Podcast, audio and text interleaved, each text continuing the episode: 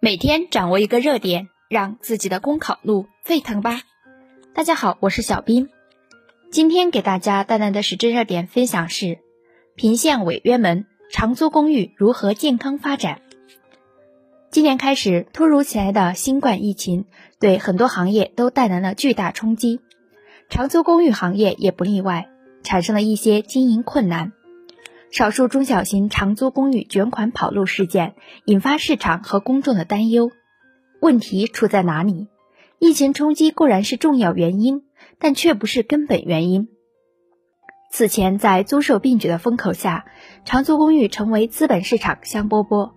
为了抢夺市场存量房源，很多长租公寓依靠资本力量开始竞价收房，掀起抢房大战。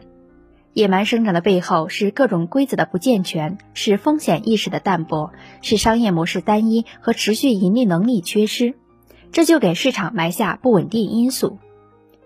长租公寓市场乱象不仅给房东和租客带来利益受损，更严重破坏了房屋租赁市场秩序。当务之急是要通过加强监管，彻底整顿市场秩序。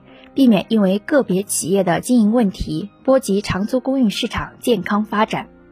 作为经营者，要合理管控商业风险，找到持续健康的盈利模式，增强规则意识、契约精神，在平台运营过程中严格遵守相关法律规定，切实保护消费者权益。